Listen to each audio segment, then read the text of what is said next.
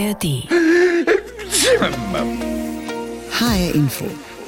Das war das Thema heute Morgen. Wieder stark im Kommen. Erkältungssaison im Herbst.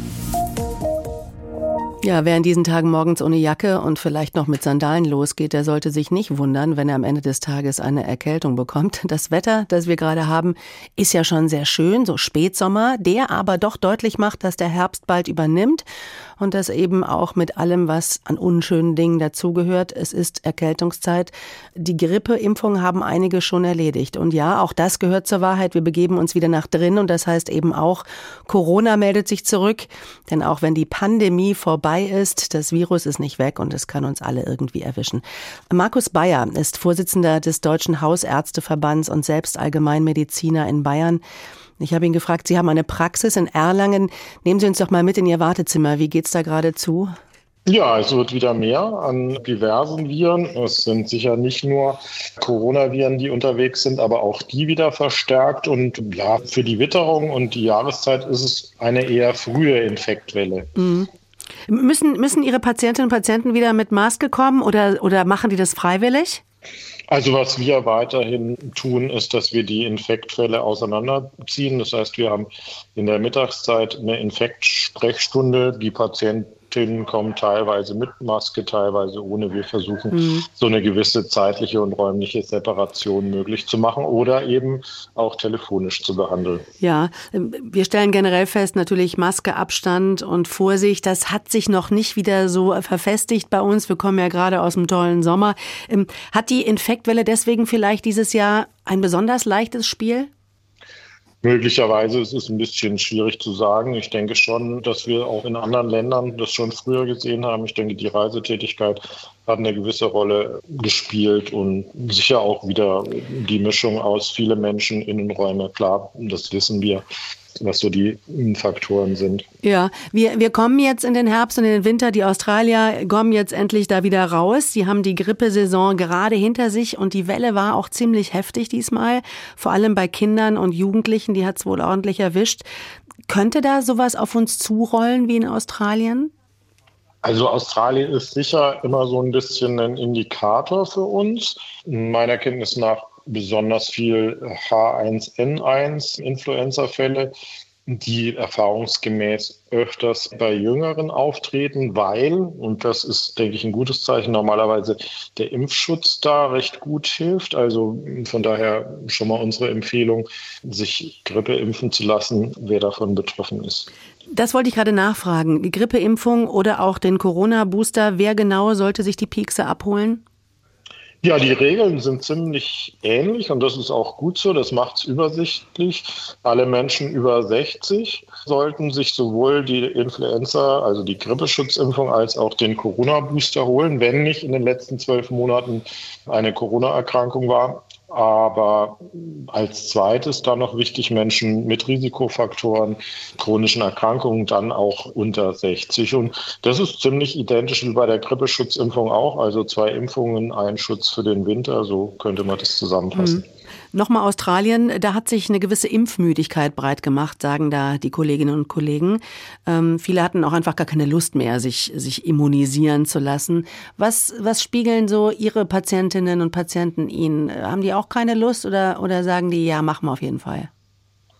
Ich sage jetzt mal so, die Rückmeldungen jetzt, da möchte ich jetzt nicht nur von meiner Praxis ausgehen, weil wir schon immer unsere Patientinnen und Patienten angesprochen haben, auch Teile des Impfwesens digitalisiert haben. Das heißt, unsere Patientinnen und Patienten waren schon immer recht impfaffin auch, wie wir auch. Aber die Rückmeldung aus den Praxen deutschlandweit ist regional sehr unterschiedlich. Das sind schon auch gesellschaftliche Stimmungen, die sich da abbilden. Die darf auch jeder haben, seine persönliche Meinung. Aber die Infektion fragt halt nicht nach persönlichen Meinungen, mhm. sondern man ist entweder geschützt oder man ist es nicht. Jetzt sind Sie nicht nur Hausarzt, Sie, Sie sind auch Vorsitzender des Verbandes der deutschen Hausärztinnen und Hausärzte, also von allen. Und Ihr Verband, der warnt vor einem Versorgungsnotstand durch Überlastung von Arztpraxen in den nächsten Monaten. Ähm, wie sehen Sie, wie sehen Sie das? Wie ist das begründet? Ja, es ist einfach, es hat sich in den letzten Jahren nicht wirklich viel getan. Also wir warten weiterhin auf Einzeldosen. Wir warten auf diverse Einlösungen von Versprechen, Entbürokratisierung, Entbudgetierung. Und darum fürchten wir und sind uns da auch leider mittlerweile ziemlich sicher, dass wenn jetzt Infektwelle, Impfwelle und die ganz normale Arbeit, wo wir eh schon am Limit sind, zusammenkommen, dass wir dann die Arbeit priorisieren und auch strukturieren müssen, was natürlich dann auch zu Wartezeiten oder auch mal zu verstopften Praxen und Telefonleitungen führen wird. Ja, draußen ist es ja noch spätsommerlich warm. Das ist eigentlich kein typisches Erkältungswetter. Trotzdem geht wieder einiges rum. Arbeitskollegen lassen sich krank schreiben. Die einen klagen über Kopfweh, andere plagt eine Erkältung. Und Covid gibt's auch immer noch. Es fehlen deutlich mehr Mitarbeitende als in den Jahren davor. Und das stellt viele Unternehmen vor große Herausforderungen. Ursula Mayer berichtet. Wenn eine U-Bahn einfach ausfällt, ist das für die Fahrgäste ärgerlich. Bei der Frankfurter Verkehrsgesellschaft VGF kommt das leider immer häufiger vor. Der Grund, im letzten halben Jahr sind außergewöhnlich viele Fahrer krank gewesen. Pressesprecher Bernd Konrads. Also wir haben für gewöhnlich eine Krankenquote, die zwischen 6 und 8 Prozent liegt. Die ist momentan ganz grob über den Daumen gepeilt doppelt so groß. Das reißt in den Schichtplänen immer wieder große Lücken. Die versucht die VGF zu füllen, aber das gelingt nur teilweise, mein Konrads. Wir haben Mitarbeiterinnen und Mitarbeiter in der Verwaltung, die noch über Fahrerlaubnis verfügen. Die versuchen wir dann heranzuziehen. Aber die Möglichkeiten, kurzfristig zu reagieren, sind tatsächlich sehr eingeschränkt und dann müssen wir tatsächlich auch mit Ausfällen von Fahrten auf U- und Straßenbahnen rechnen. Das Personal dauerhaft großzügig aufstocken könne man dagegen nicht, da seien der VGF finanziell die Hände gebunden. Viele hessische Unternehmen haben aktuell mit solchen Problemen zu kämpfen, das zeigt eine Umfrage der Krankenkasse DAK. Demnach ist allein in den ersten sechs Monaten des laufenden Jahres über die Hälfte aller Mitarbeiter mindestens einmal krank zu Hause geblieben, so viele wie seit sieben Jahren nicht. Laut DAK leiden sie insbesondere an Atemwegserkrankungen wie Husten oder Schnupfen. Was aber, wenn es zusätzlich dazu durch Covid zu einer weiteren Krankheitswelle im Herbst und Winter kommt? Der Offenbacher Energieversorger EVO bereitet sich darauf bereits vor. Pressesprecher Harald Hofmann berichtet, man habe Schnelltests und Masken nachgekauft. Die Luftreinigungsgeräte stünden bereit. Wir werden natürlich, wenn es soweit ist, die Abstandsregelungen wieder einführen. Wir raten dringend zum Lüften und wir werden dann auch die wichtigen Schichten voneinander trennen, beispielsweise in unseren Kraftwerken, damit der Betrieb auch weiterhin einwandfrei funktioniert. Solche Notfallpläne haben viele Unternehmen in der Schublade, vor allem wenn sie zur kritischen Infrastruktur gehören. Ganz essentiell sind dabei zum Beispiel die Strom- und Wassernetze, heißt es beim Verband kommunaler Unternehmen Hessen. Der Vorsitzende Ralf Schottlock erzählt, diese Netze müssen rund um die Uhr kontrolliert und wenn nötig repariert werden. Selbst wenn sich die dafür zuständigen Mitarbeiter mit Covid infizieren würden und gesundheitlich angeschlagen seien, könnten sie im Extremfall in den Kontrollzentren weiterarbeiten, vor Ort auf Feldbetten übernachten und würden rundum versorgt werden. Jetzt ist ja eine Situation, ja, wir haben wieder ein neues Virus, wir haben eine neue Mutation, aber wir wissen im Grunde genommen ja, wie wir das zu handeln haben. Beim letzten Mal war ja Learning by Doing. Jetzt sind wir vorbereitet und ich glaube, wir haben die Lage im Griff. Man biete gegen Corona Schutzimpfungen, die Fälle seien bisher überschaubar, die Auswirkungen längst nicht so drastisch. Nach Angaben der Kassenärztlichen Vereinigung Hessen gibt es aktuell auch keine Verpflichtung zu einem Test. Und selbst wenn sich jemand auf Covid positiv getestet hat, liegt es immer noch im Ermessen des Arztes, ob er den oder die Infizierte überhaupt krank schreiben will. Wie sich die Lage allerdings im Herbst und Winter weiterentwickelt, ist kaum vorherzusagen. HR Info, das Thema. Diesen Podcast finden Sie auch in der ARD Audiothek. Ja, der Herbst ist schon spürbar anwesend, auch wenn das Wetter gerade noch mal alles gibt in Sachen Spätsommer. Es wird langsam kühler. Deutschland geht wieder nach drinnen, was wiederum bedeutet, die Viren fliegen rum von Erkältung bis Corona. Ich habe auch im Freundes- und Kollegenkreis schon wieder den einen oder anderen Corona-Fall und in den öffentlichen sieht man wieder mehr Menschen mit Masken. Und das löst bei vielen natürlich auch wieder Ängste aus, nach dem Motto, du meine Güte, geht jetzt alles wieder von vorne los. Ich habe mit Stefan Gosepart gesprochen. Er ist Philosoph an der FU in Berlin, beschäftigt sich viel mit den großen Fragen von Gerechtigkeit, Moral, aber auch mit Ängsten innerhalb einer Gesellschaft. Und meine erste Frage an ihn war, Corona meldet sich so langsam zurück. Wir kaufen wieder Masken und Tests und planen die nächste Auffrischungsimpfung. Wo stehen wir gerade gefühlsmäßig? Ja, ich finde, man braucht sich jetzt noch nicht aufzuregen. Es kommt zwar die nächste Welle, wahrscheinlich sogar gedoppelt, eine Grippewelle und eine Corona-Welle. Und natürlich muss man jetzt vorsichtig sein. Aber wir haben ja hoffentlich aus der letzten großen Pandemie was gelernt, nämlich, dass ein vorsichtiger Umgang miteinander und mit dem Virus uns auch schützt. Ja, gleichzeitig haben wir jetzt keine Corona-Regeln und Vorschriften mehr. Das ist ja was, was der Deutsche irgendwie ganz gerne hat, dass ihm jemand sagt, was er zu tun und zu lassen hat. Diese Riten haben sich auch sehr verfestigt. Ähm, ist es gut, dass sie jetzt wieder ein Stück aufleben?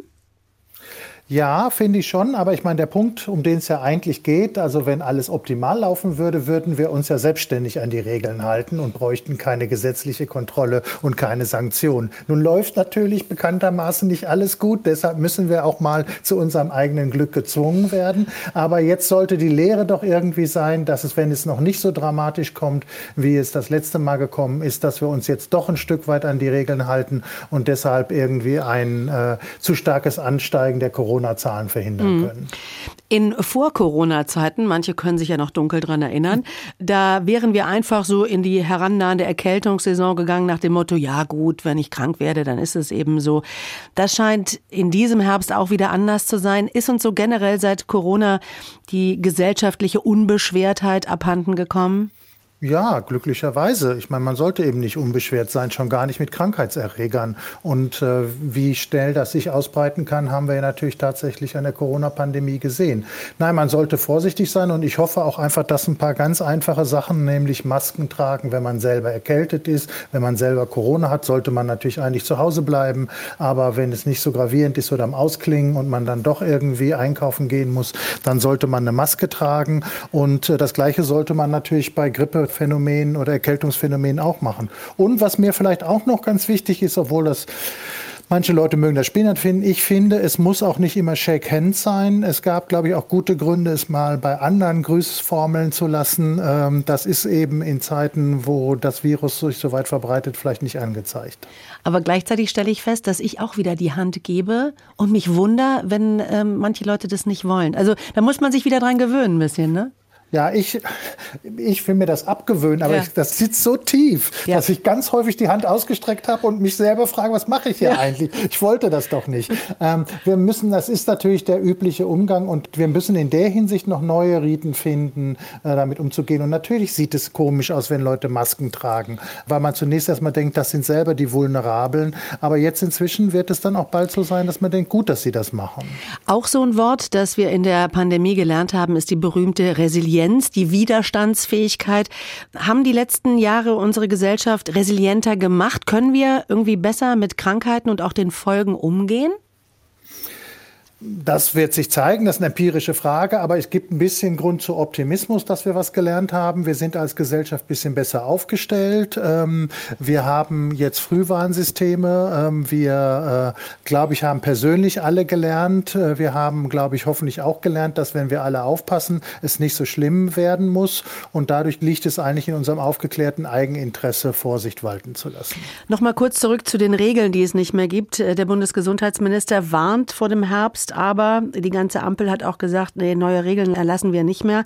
Ist es vertretbar oder bräuchten wir nicht doch wieder klare Richtlinien, um denn eben doch die Schwächsten, die Vulnerablen in unserer Gesellschaft besser zu schützen? Na sehen Sie, da sind zwei Punkte von Richtlinien. Ich finde, es gibt Richtlinien, die sollten wir internalisiert haben.